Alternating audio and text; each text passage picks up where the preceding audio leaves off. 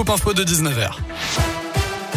Et à la une de l'actu, une enquête approfondie, c'est ce que promet le ministère de l'Agriculture après des nouvelles images choc de l'association L214 en provenance d'un abattoir, cette fois à Cuiseau en Saône-et-Loire. Vidéo d'une dizaine de minutes mise en ligne hier soir, on y voit notamment des cadavres de vaches en fin de gestation, une pratique illégale.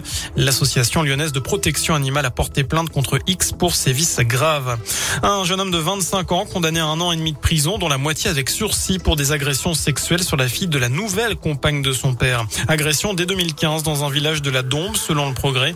Le prévenu qui a nié les faits à la barre du tribunal correctionnel de Bourg-en-Bresse purgera sa peine sous bracelet électronique. Il sera également inscrit au fichier des auteurs d'infractions sexuelles. Dans l'actu aussi, 15 jours après le déremboursement des tests Covid, le nombre de dépistages a fortement diminué en France. 675 000 tests en moins en une semaine selon le ministère de la Santé.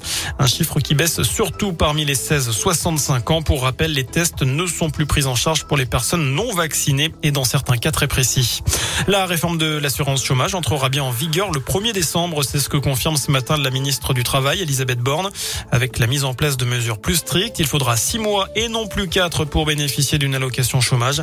La dégressivité, elle, s'appliquera plutôt à partir du sixième mois et non pas du huitième mois comme aujourd'hui pour les salaires au-delà de 4500 euros.